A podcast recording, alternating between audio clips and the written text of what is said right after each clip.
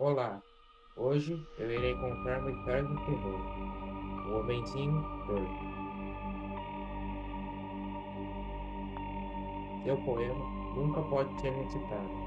Ele não tem olhos, mas sabe onde você está. A qualquer momento, ele pode aparecer. Com seu terno e seu chapéu, ele vai te pegar. Não encare, pois ele não vai gostar. Não adianta correr, pois ele te alcançará. Não adianta gritar, ninguém vai te escutar. Dentro do seu pesadelo, ele vai te assombrar. Cuidado, meu amigo, para ele não encontrar. Nunca se sabe quando aparecerá.